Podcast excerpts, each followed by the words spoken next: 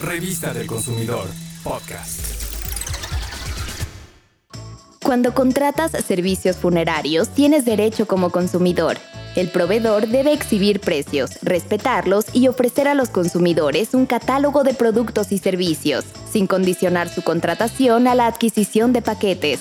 Está obligado a cumplir con lo indicado en sus anuncios y a no usar publicidad engañosa.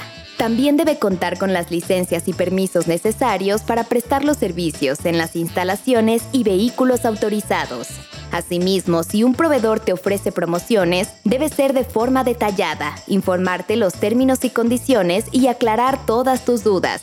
Deberá proporcionarte un presupuesto por escrito y si lo aceptas, lee el contrato antes de firmarlo para asegurarte de que incluya solo lo que quieres adquirir y que el costo total sea el correcto.